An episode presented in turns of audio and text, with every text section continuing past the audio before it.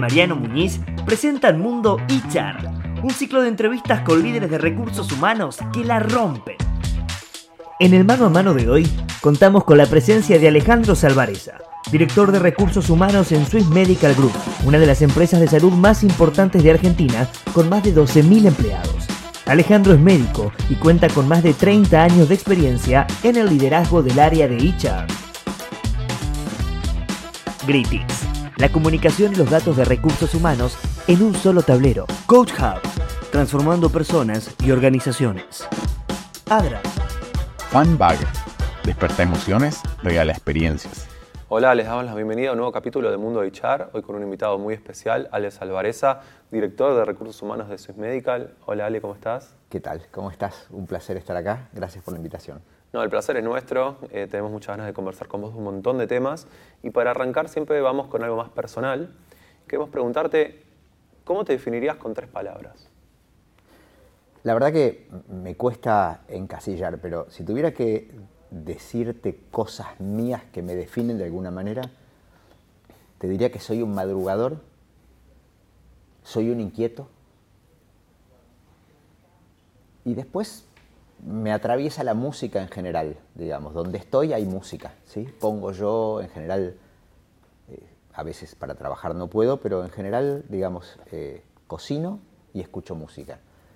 Me pasé de las tres, pero meto una más y es que digamos, adoro viajar, es mi pasión y cada vez que puedo me tomo unos días para viajar este, y conocer lugares nuevos. Eh, te diría que eso es un poco lo que soy, ¿no? Este, ¿Puedo hacer un doble clic en madrugador? Sí, por supuesto, por supuesto. Eh, duermo seis horas, pero no porque me ponga el despertador, porque me pasa. Me despierto seis horas después de que me duermo. Entonces intento regular mi vida con esto que me pasa, que me pasó siempre. En general soy de familia de madrugadores. Entonces, eh, yo sí, digamos, si me tiro para atrás me quedo dormido. Ahora, no tengo problema para dormir, pero dura seis horas. Entonces, en casa miro la televisión sentado, porque si me acuesto me quedo frito. Y entonces trato de llegar hasta las 12 para después levantarme a las 6, 6 y cuarto, por ahí. Pero, ¿Y los fines de semana? Todos los días, digamos. También los fines de semana me levanto temprano y disfruto mucho de ese momento eh, no soy de quedarme remoloneando en la cama, entonces esto de que soy inquieto viene de la mano de que soy madrugador. Yo me levanto y me levanto, o sea, no es de... Pues, y quiero hacer cosas y quiero... Pero hacer cosas no implica estar en movimiento. Puede ser desayunar, leer el diario, eh, escuchar música, eh, cualquier cosa, pero digamos, es temprano y soy de esos que disfrutan la mañana. A mí me decís 3 de la mañana y no, no sé muy bien qué es, no, no me atrae. La nocturnidad y... Este, no. ¿Y cómo, llegaste al mundo de recursos humanos? La verdad es que yo hice muchos cambios en mi vida y uno de los cambios que hice fue a recursos humanos. Algunos los buscas y otros te pasan. Yo desde chico dije que quería ser médico. Estudié medicina. Durante la carrera de medicina eh, mis especialidades que iba barajando mientras estudiaba los primeros años tenían que ver con cuestiones quirúrgicas, ser traumatólogo, este, ser ginecólogo. Y la verdad que tenía bastante orientado. Los primeros años de la facultad, que son básicamente teóricos, me apasionaron. Me encantó, me encantó la facultad. Estudiaba, estudiaba. Sabrás cómo se estudia medicina, o sea, no es una cosa menor, ¿no? Son horas y horas y horas y preparar los exámenes. Heavy. Hasta el primer día que puse un pie en el hospital. Y ese día dije, esto no es para mí. Yo acá no. Y era, digamos, me faltaban como dos años de un recorrido importante, pero sin embargo seguí y dije, bueno, seguramente voy a encontrar alguna especialidad que se acomode a esto que me pasaba, que no me gustaba, no me gustaba el hospital, no me gustaba la atención de pacientes, el hospital, el, ámbito en el que se desarrollaba, no me gustaba. Entonces dije, bueno, voy a hacer cirugía plástica. Trabajo con gente sana, eh, arreglo, mejoro, eh, arreglo caras, pongo, en fin.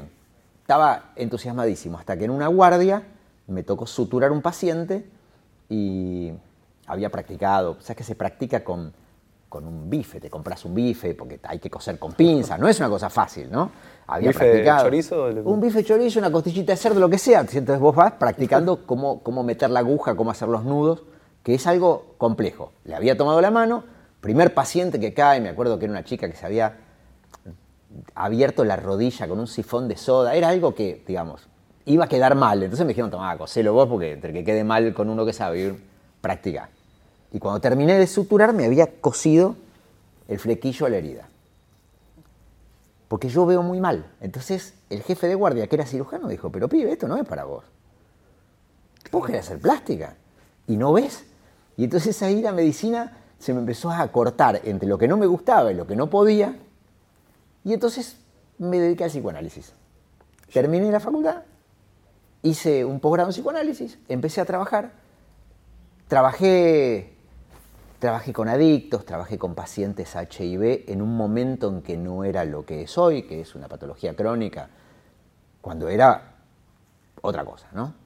Este, y, a raíz de esto fui acercándome eh, a un proyecto que me pidieron para una clínica que se iba a abrir y mi proyecto, a raíz de haber trabajado en clínicas psiquiátricas y que hay algo en, ese tipo de trabajo comunitario donde trabajas con los pacientes pero tenés que hacer un fuerte trabajo con el personal, porque quienes están sometidos a tal tensión de trabajo y demás, si vos no charlas, no haces grupos de reflexión, si no permitís que de alguna manera drenen esa emocionalidad que se vive, suelen ser síntomas, equivocarse, eh, en fin, pasarla mal.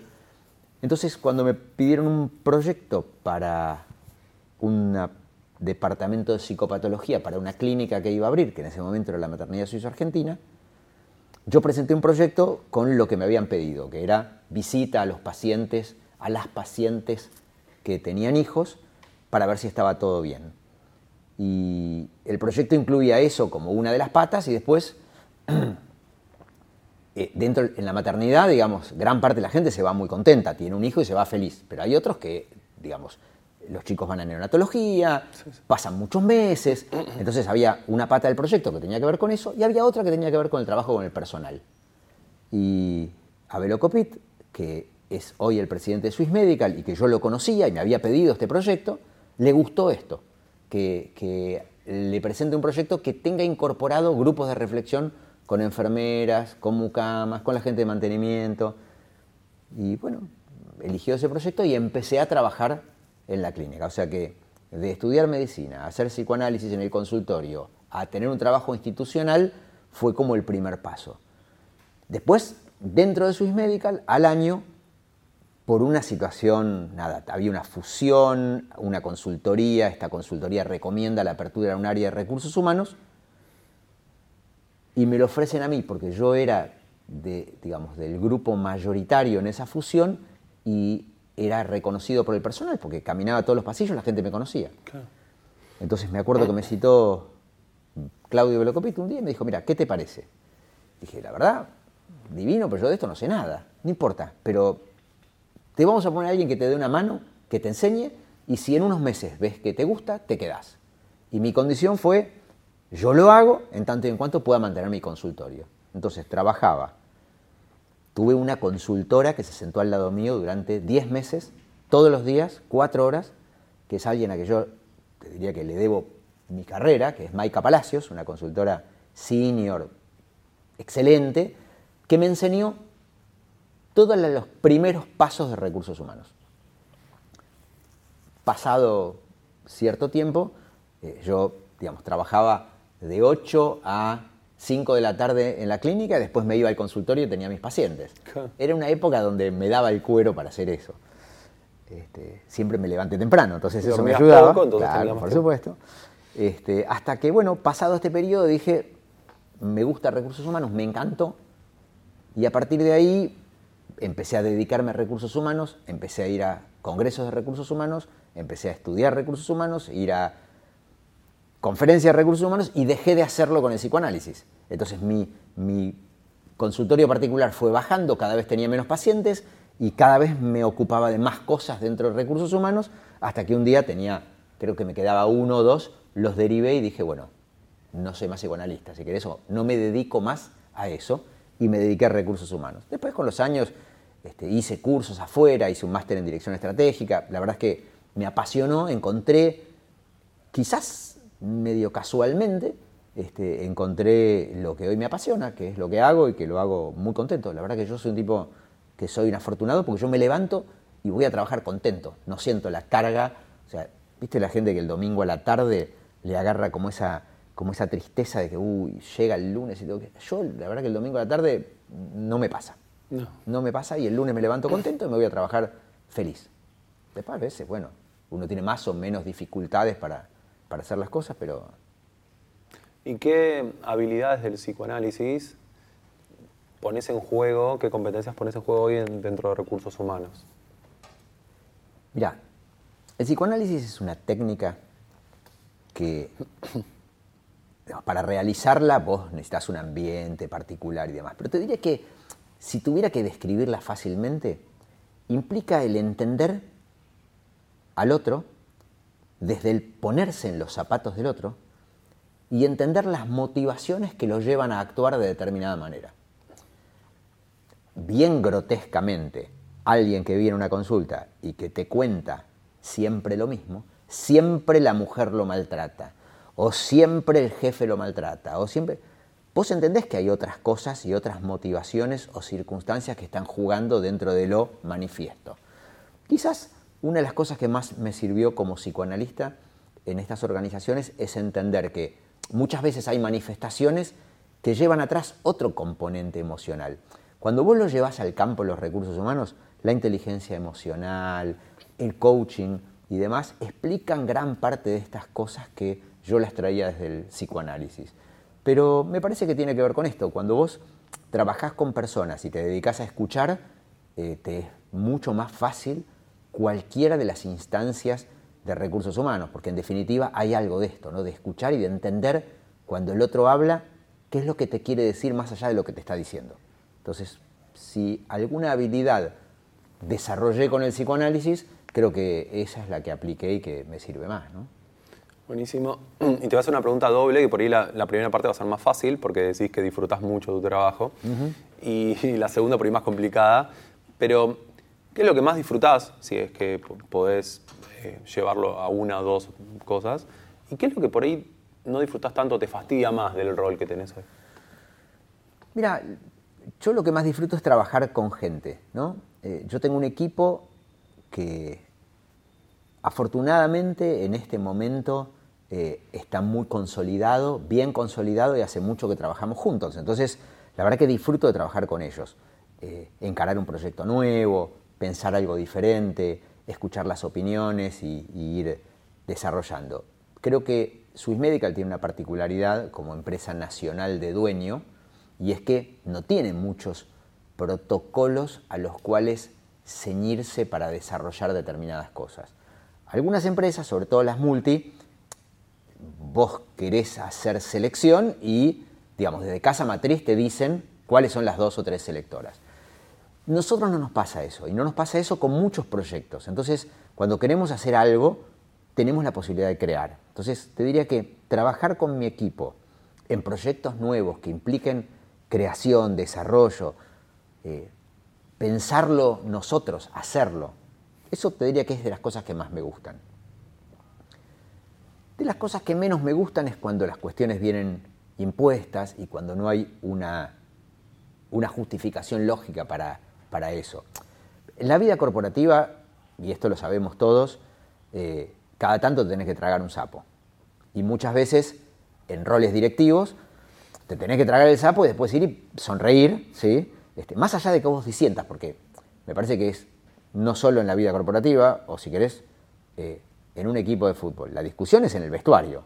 Cuando salimos del vestuario y vienen los periodistas y te ponen el micrófono, hay uno que habla y ese sonríe y dice las cosas que, por ahí, cosas con las que no estaba de acuerdo, pero cuando vos acordás en el equipo, bueno, en la vida corporativa pasa lo mismo. Entonces, te diría que las cosas que más me disgustan o que menos me gratifican es cuando tengo que hacer algo que se acordó y en lo que yo no estoy del todo de acuerdo o diciendo. Puede ser una política, una decisión. eh, a veces nos juntamos para decidir cosas y por ahí la decisión no era lo que yo quería, o lo que yo pensaba, o lo que yo creía que era más atinado. Pero cuando vos estás con un grupo de gente que toma decisiones corporativas, bueno, a veces no te vas con la tuya, con la bandera que llevas y bueno, y salir y sonreír y bueno, a veces te diría que es lo que menos me gusta, pero, pero es así, digamos. Me parece que forma parte de el trabajar. No se puede hacer siempre o no siempre conseguís imponer tus ideas, siempre. A veces no. Hay que también ceder, negociar y, Absolutamente. y cuidar al equipo también. Bueno, y además lo que bien decís al saber negociar, me parece que saber negociar implica también saber qué batallas vas a dar. Y hay algunas que no las das porque te parece que tenés que dar otras más importantes, pero bueno, esas tenés que llevar adelante estandartes que no son los tuyos. Pero bueno, Me encantó la metáfora del vestuario, ¿no? Absolutamente. Hacia afuera Hacia hacia adentro. Totalmente. Es, eh, eh, eh, un consultor eh, usaba esta metáfora y la verdad que me pareció súper atinada. Parece que cuando cerrás la puerta podés discutir y podés matarte, si querés, en términos de lo que vos pensás, lo que vos pensás que hay que hacer y por qué. y Ahora, cuando se abre la puerta, vamos todo con una. Buenísimo. Y te quería preguntar, Soy Medical es muy grande hoy, me decías que hay más de 10.000 personas trabajando, Casi 12.000, sí. casi 12.000 personas. ¿Cuáles son los principales desafíos que tienen hoy como HR? Eh, mira, nosotros sufrimos una transformación el año pasado muy importante.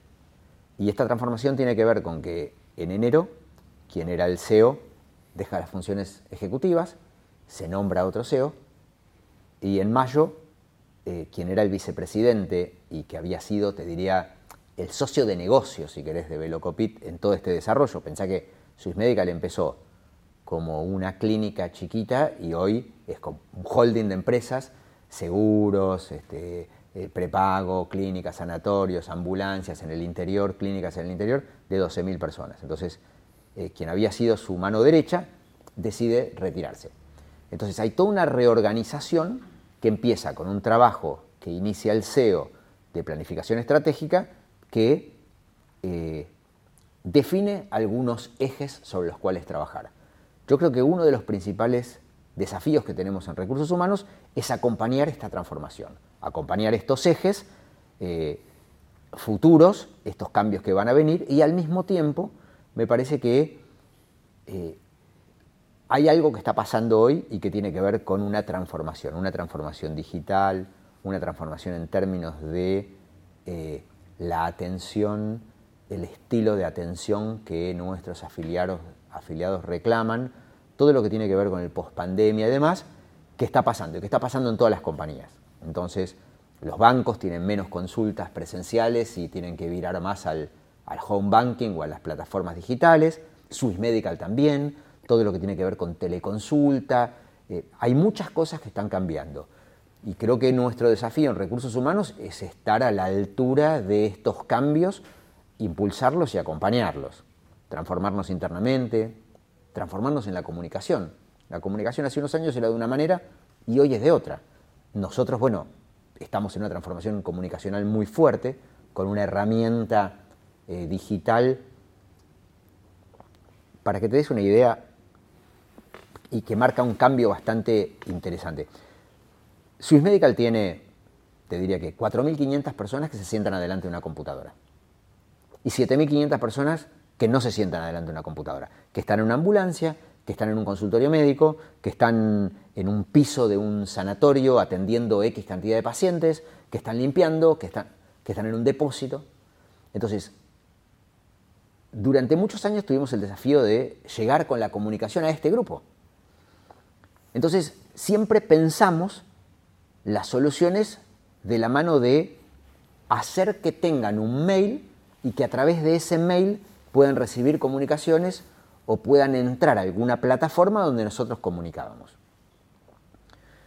Siempre era muy caro porque son licencias, después, bueno, apelábamos a mails personales. Durante muchos años fue, por supuesto que esto fue mutando, pero hace unos años aparece el teléfono celular y el teléfono deviene en smartphone y entonces encontramos que no hacía falta conseguir la licencia, que todo el mundo tiene un smartphone.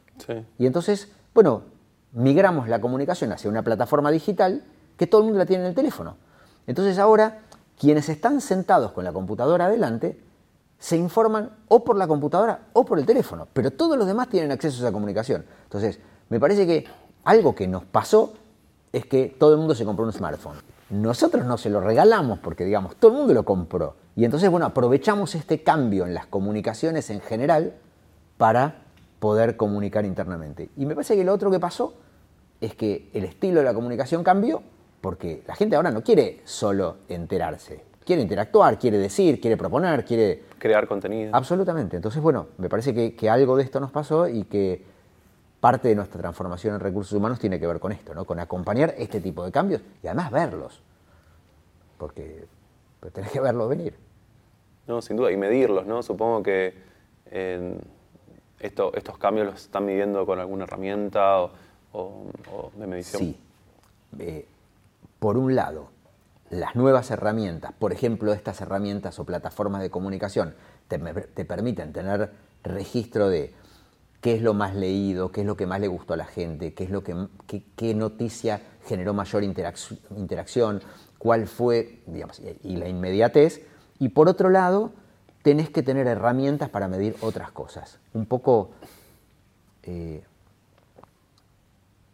nosotros eh, compramos una plataforma de encuestas y entonces estamos encuestando ciclo de vida, clima y demás, que me parece que son eh, herramientas básicas para tomar decisiones basadas en evidencia y no en masómetro o a mí me parece que deberíamos, que bueno, que muchas veces se tomaron así porque no había otra forma de hacerlo.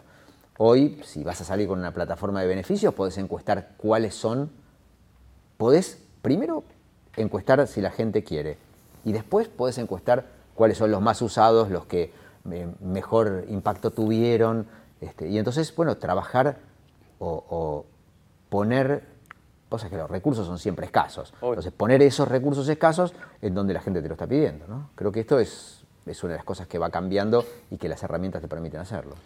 ¿Y ¿Qué rol ocupa el liderazgo en esta transformación cultural, digital que estás narrando? Buenísimo. ¿Cómo trabajan con los líderes? ¿Qué, qué cualidades tiene que tener un líder en su medical? Buenísimo. Mira, nosotros durante muchos años, y a partir de la primera encuesta de clima que hicimos en el año 2007, creo 2006, eh, entendimos que había que tener un modelo de líder Swiss Medical y que ese modelo había que evangelizarlo, de alguna manera. Que recursos humanos era el encargado de evangelizarlo y que en la medida en que nosotros tengamos un modelo al cual ceñirnos, Obviamente, las diferencias interpersonales hacen que la gente tenga estilos de liderazgo distintos, pero por lo menos teníamos que definirlo, porque definir un estilo de liderazgo, si querés, es como, como los diez mandamientos. Cuando vos no sabés muy bien qué hacer, eh, vas y mirás los diez mandamientos, que los tenés de alguna manera incorporados como los valores. Lo trabajamos durante muchos años y funcionó muy bien hasta que entramos en un periodo de crisis donde tuvimos que recortar parte de los planes de capacitación que teníamos y tuvimos un recambio grande. Entonces estamos retomando el concepto ahora porque el ejercicio de planificación estratégica que hicimos el año pasado a partir de la salida del SEO y el recambio de SEO nos muestra un modelo de líder distinto. Y entonces me parece que eso, digamos, como un hito, pero me parece que la pandemia, que nos obligó a todos los que tenemos un equipo y que antes decíamos, che, reunámonos y estaban todos presentes, es hoy, reunámonos y tenés por ahí uno presente, eh, dos en una provincia, tres en otro lado, y, la virtualidad y, y la hibridez, si querés, obligan a un estilo de liderazgo diferente. Entonces, estamos ahora definiéndolo, justo la pregunta viene en el momento en que estamos haciendo un trabajo para, para redefinir el modelo que queremos internamente y ir hacia este modelo. Y uno de los grandes proyectos de recursos humanos tiene que ver con reevangelizar un nuevo modelo diferente del que traíamos hasta acá. Y bueno, estamos justo en ese proceso, justito ahora. Súper desafiante. Es desafiante porque además, bueno, eh, para los líderes implica quizás no solo, perdóname, no para los líderes, sino para quienes son gerentes y directores implican un replanteo interno sobre el estilo de liderazgo que tienen. Entonces, cuando eh, la hibridez es infinitamente más cómoda para las generaciones más jóvenes. Eh, quienes peinamos un poco más de canas, llegamos y vamos, Pero en general nos cuesta un poco más. Después nos adaptamos. Este tipo de cambios le pasa a todo el mundo. ¿no? La interacción y el... lo ves cuando entras a cualquier red social. Eh, cuando, cuando yo era chico, había una parte de la vida que formaba parte de la esfera privada y que no se mostraba. Eh, y había otra parte que sí se podía mostrar. Entonces, uno tenía como dos perfiles, uno privado y uno público. Me parece que con los años esto empezó a cambiar y hoy los jóvenes no tienen esta diferencia y entonces hacen público lo que nosotros entendíamos que debía ser privado. Entonces, eh, vos ves en, en, Instagram y en Facebook, Facebook ya pertenece al pasado, pero en Instagram y en otras redes, que los jóvenes muestran su vida social con una libertad y con una apertura, digamos, importa en tanto y en cuanto es mostrable. Y nosotros... También sus posiciones ideológicas, políticas, todo. absolutamente. Entonces, eh, me parece que este cambio, que es muy interesante, vos entras a Twitter y te enterás de cosas de gente que no conoces que nunca hubieras contado. Yo me acuerdo que habíamos, una vez hicimos una, una búsqueda de capturas y había alguien que contaba, por ejemplo, en Twitter que estaba constipado o que había vomitado. Y yo decía, pero ¿cómo se le ocurre a alguien contar lo que le pasa este, eh, con su dificultad para ir al baño? Yo jamás se me hubiera ocurrido en mi vida, ¿entendés? Y sin embargo alguien lo pone y tiene 450.000 seguidores y hay, este, qué sé yo, 50.000 eh, tipos que le ponen ok. Y entonces...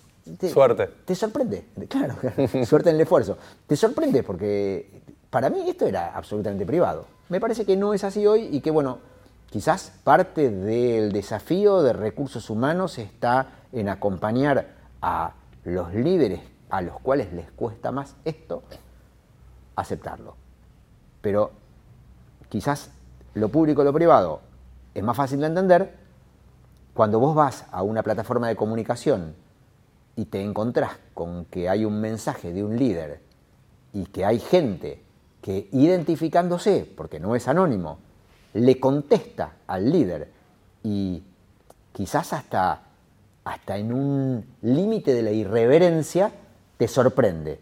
Te sorprende cómo se animan y al mismo tiempo eh, tenés que educar a los líderes para que no se vuelvan locos. Porque lo, ¿entendés? lo primero que te nace lo voy a agarrar y lo voy a matar. No, no es así. Es mejor que te enteres.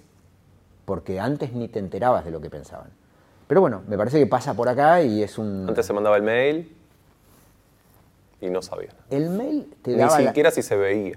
El mail te daba la garantía de que si alguien te preguntaba qué habías hecho con eso, vos sacabas el mail y tenías día y hora en que lo habías enviado, pero no tenías la más remota idea de quién lo había leído y qué había pasado con eso. Hoy la interacción te permite saber el impacto, eh, la cantidad de lecturas, en fin.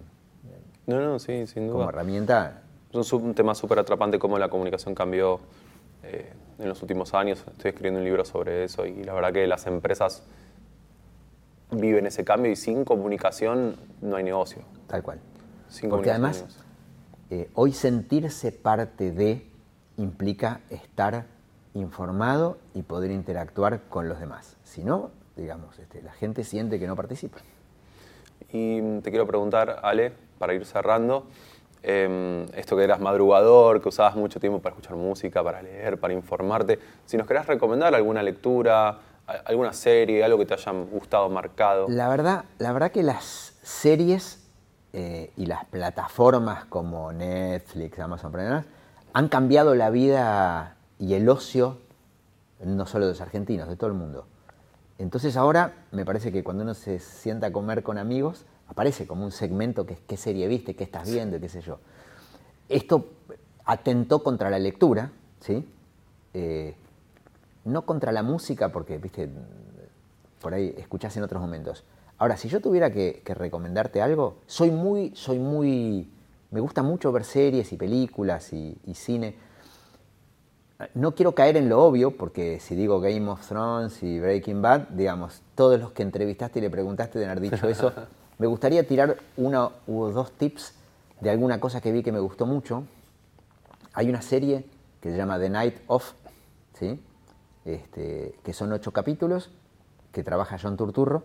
The Night Of, porque es el, alegato de alguien que dice, la noche de, este, que estaba en alguna plataforma, ahora la verdad que no sé en cuál, eh, que me encantó.